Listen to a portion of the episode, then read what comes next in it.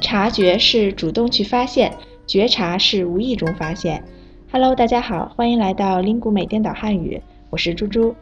今天我们要说的一对颠倒词是察觉和觉察。Hello，大家好，我是来自韩国的金爱金。猪猪，最近天气这么好，我都出去玩了。可是今天我看日历，觉察到下周就要考试了，怎么办？我还没有复习啊。哦，没事儿，爱静，现在也来得及。这几天你好好努力一下，一定能取得好成绩的。嗯，哎呀，我还是很担心。我觉得来不及，时间不够，每天只能复习一点点。艾姐，你要相信自己，你的汉语水平很好。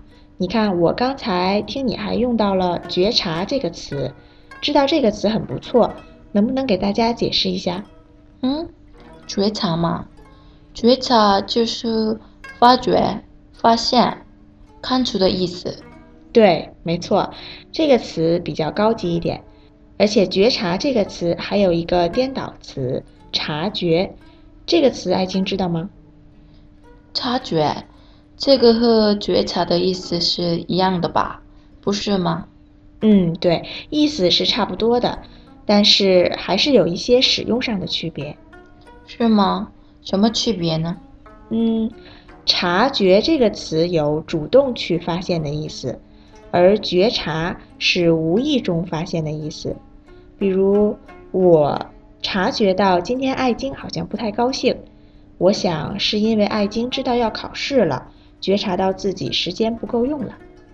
啊，觉察是不是故意知道的意思，对吗？对，听众朋友们，今天我和爱晶给大家介绍了察觉和觉察这一组颠倒词。察觉是主动去发现，觉察是无意中发现。你听明白了吗？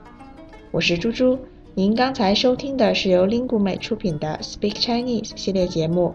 本期节目就先到这里了，我们下期再见。再见。